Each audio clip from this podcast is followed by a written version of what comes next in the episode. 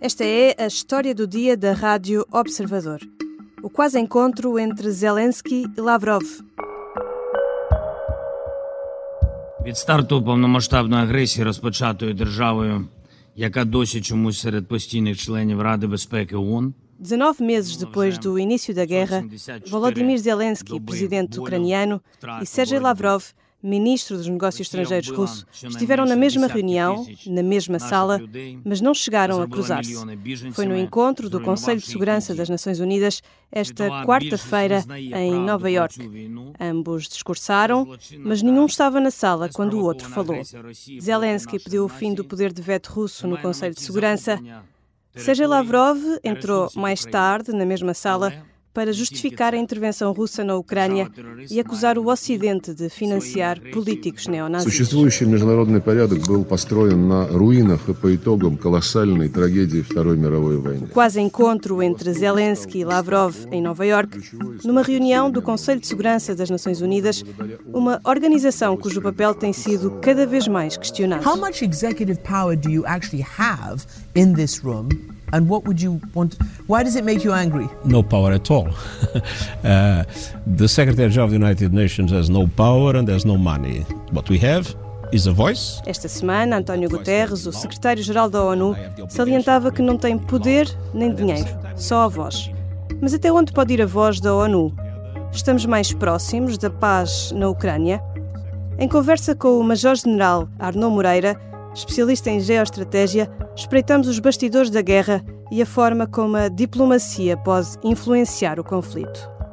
Eu sou a Teresa Abcacis e esta é a história do dia.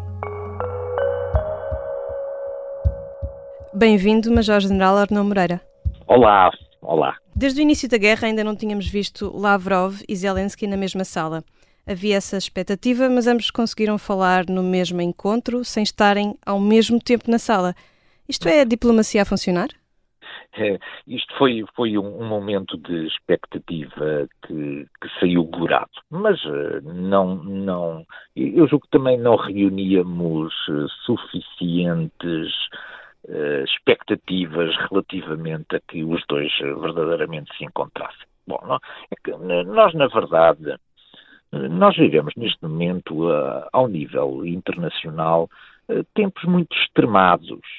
E depois estes tempos extremados traduzem-se em muitas dificuldades, em tudo aquilo que eram as, as instâncias ou até as organizações, como o caso das Nações Unidas, que foram criadas em, em- em tempo de esperança e fundamentadas na capacidade de diálogo entre as nações e na capacidade de produzir também eh, consensos, de, de produzir rotas de aproximação entre aquilo que eram problemas eh, complexos e, portanto, todo, todo este ambiente que eu diria talvez muito crispado que existe na sociedade internacional, depois perturba ele próprio também estas reuniões das instâncias que não estavam preparadas para um nível de enfrentamento tão sério como aquele que hoje vivemos. E, portanto, esta ausência marca, do meu ponto de vista, duas coisas. Não, não é esta ausência, ambos estiveram presentes. Não estiveram, foi presentes, digamos, Ao mesmo tempo, não é? ao mesmo tempo. Mas ela, ela marca duas coisas. Marca do ponto de vista daquilo que é o, o- o combate às operações militares, que ambos não perderam ainda a esperança de conseguirem, do ponto de vista militar, um conjunto de resultados que facilitem depois, que deem vantagem a um dos lados no processo negocial. Essa é uma questão. A outra questão tem a ver com a política que é feita para o mundo que nos está, que, que- está a observar estes atores em cena.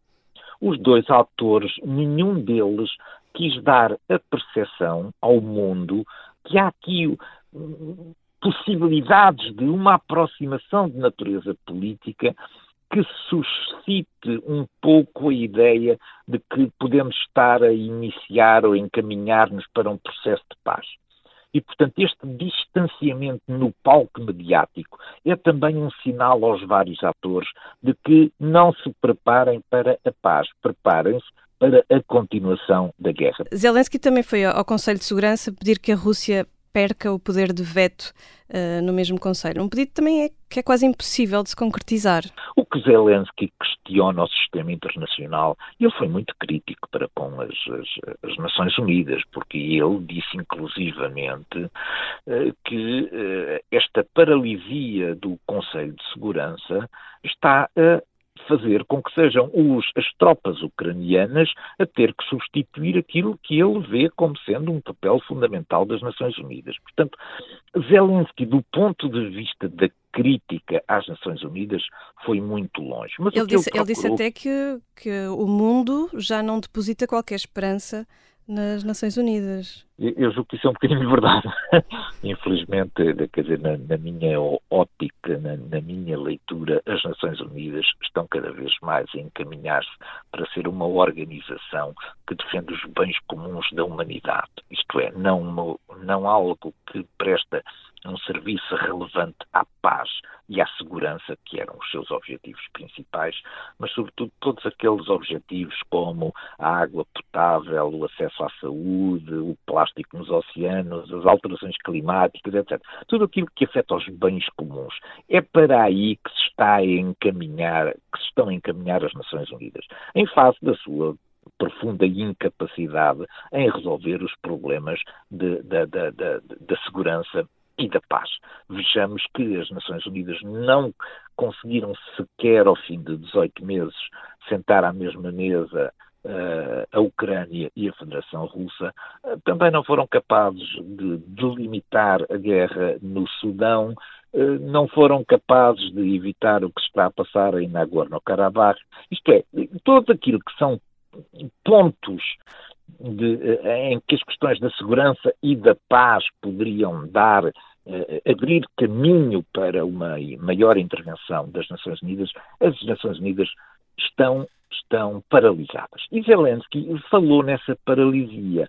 E ele, uh, uh, e ele aponta a paralisia para, para uh, a, a, forma como o Conselho de Segurança se organiza com esta questão dos direitos de veto. Ele, e puxando outra vez esta questão do formal e do moral, ele puxa as questões morais para cima da mesa e diz como é que, do ponto de vista da, da, ética e da moralidade, nós permitimos que um país agressor tenha direito de veto no Conselho de Segurança das Nações Unidas. Se calhar falando também aqui do ponto de vista uh, moral, quando chegou a vez do Sergei Lavrov, o ministro dos Negócios Estrangeiros russos, falar ele reiterou as mesmas acusações que a Rússia já repetiu algumas vezes sobre a Ucrânia. É? Falou sobre uma governação ucraniana neonazi, acusou Zelensky de implementar leis racistas, ou seja, o discurso uh, continua mais ou menos o mesmo.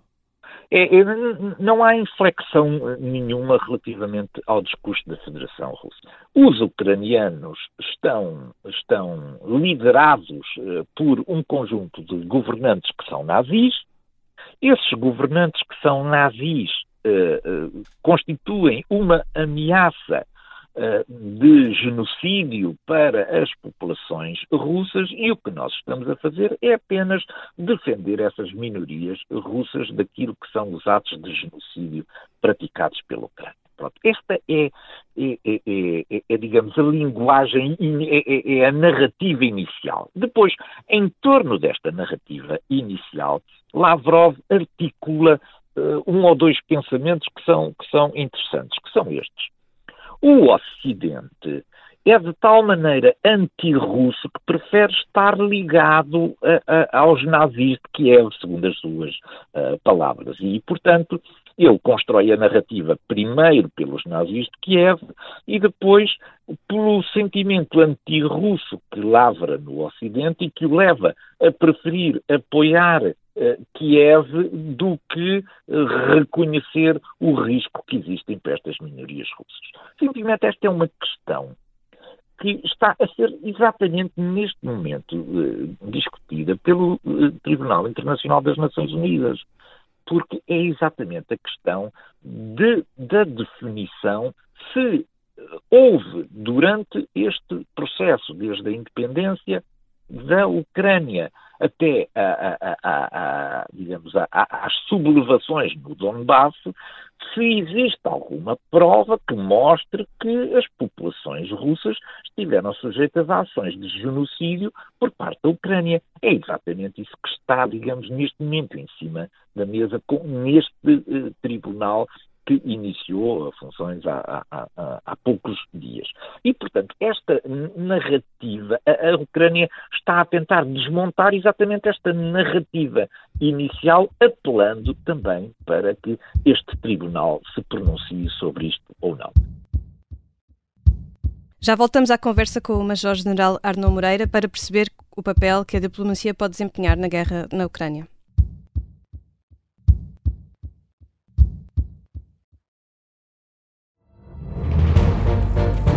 Esta é a história do padre obcecado com a infiltração do comunismo na Igreja que tentou matar o Papa em Fátima.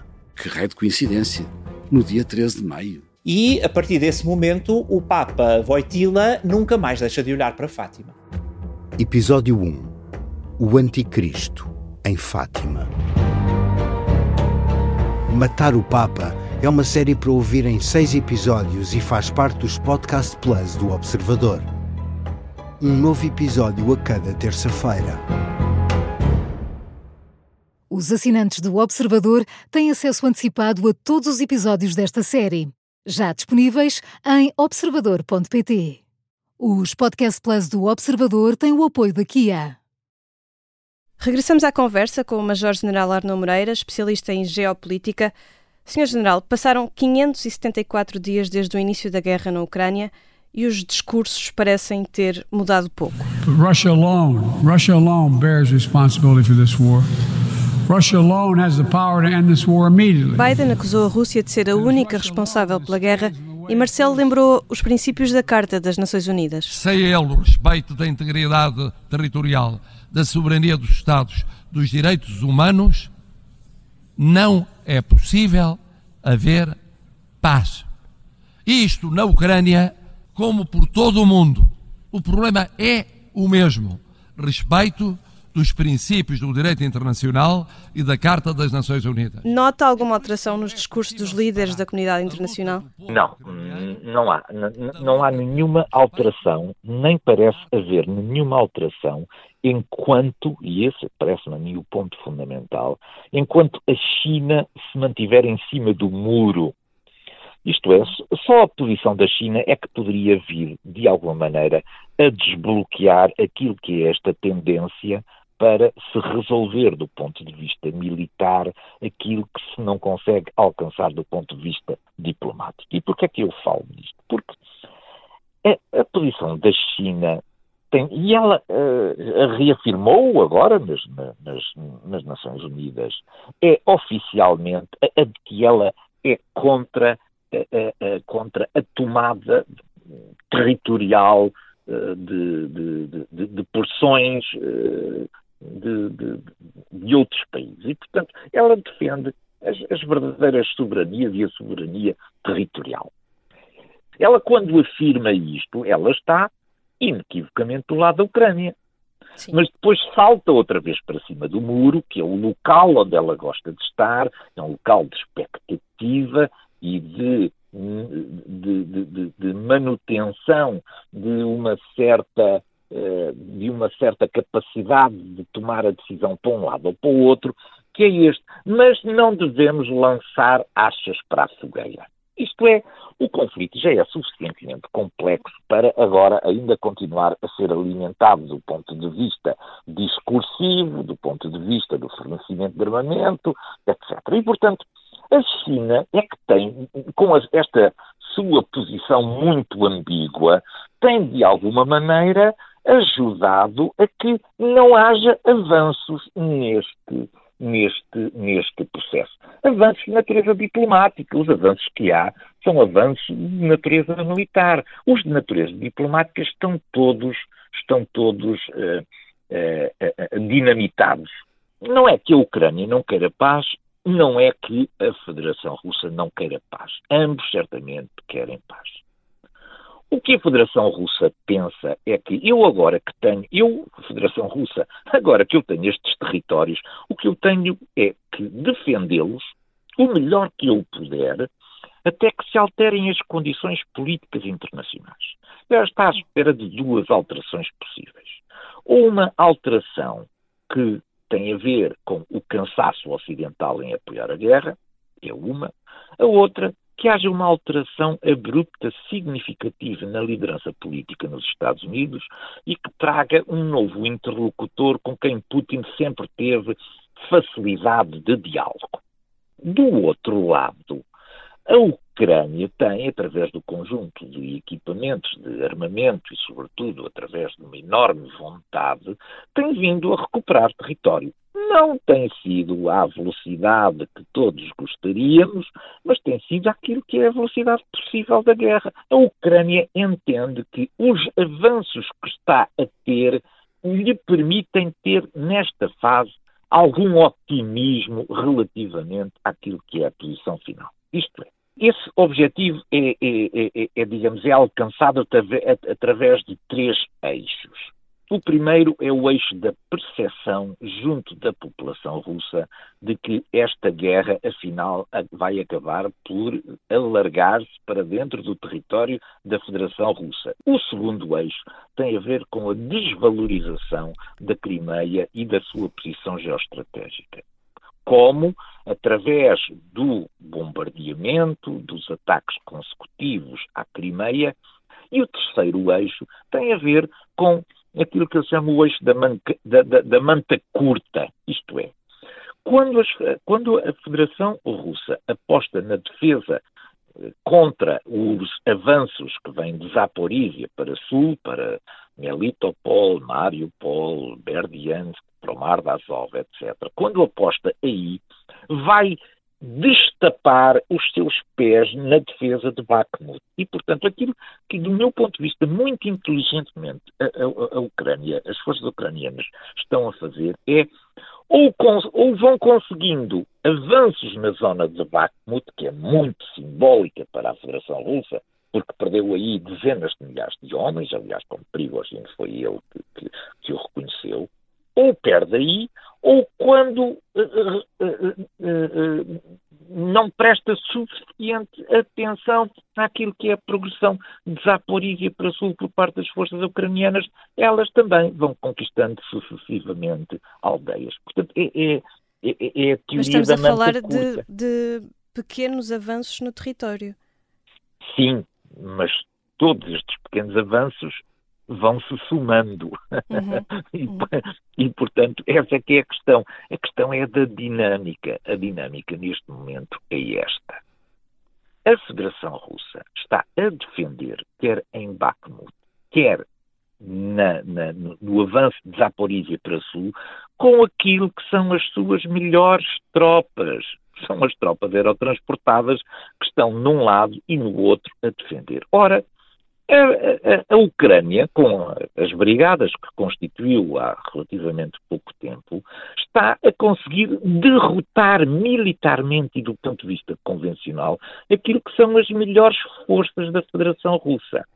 Ora, estas melhores forças são aquilo que eu chamo uma camada fina isto é, se nós olharmos em profundidade, depois já não existem essas forças. Portanto, aquilo que a Ucrânia está a fazer é procurar desgastar aquilo que são, que é esta uh, camada fina das forças especiais da Federação Russa, porque sabe que atrás delas não existe exatamente o mesmo potencial de combate existem tropas muito menos uhum. preparadas, muito menos armadas e, e certamente que alimentando as, as, as dinâmicas das perdas e das vitórias. Estamos perante uma, uma, dinâmica agora neste momento favorável à Ucrânia, mas estamos também a aproximar-nos de mais um inverno no norte da Europa, em que os avanços no terreno podem, se calhar, uh, ficar mais parados. É verdade, é verdade. Mas à medida que nos aproximamos para sul, também, uh, digamos, as, as condições climatéricas são menos graves e, e, e, transtornam menos as operações militares do que a norte. É claro que a, a, a movimentação fica muito perdida, fica muito uh, limitada, fica, fica mais condicionada para quem ataca do que para quem defende. Mas como a Federação Russa adoptou uma defesa avançada com permanentes contra-ataques, esses contra-ataques também se fazem a partir da mobilidade. Portanto, de alguma maneira, a pioria das condições climatéricas também vai afetar não apenas a ofensiva ucraniana, mas também uh, uh, uh, o tipo de manobra que a Federação Russa utiliza de permanentes contra-ataques, em que precisa também, igualmente, de capacidade de, de, de mobilidade. Obrigada, Sr. General Arno Moreira. Nada, foi um prazer, um bom dia. Esta foi a história do dia. A produção deste episódio foi da Marta Amaral, com a colaboração do jornalista Mário Silva da Costa. A sonoplastia é de Artur Costa. A música do genérico do João Ribeiro. Eu sou a Teresa Abcacis. Até amanhã.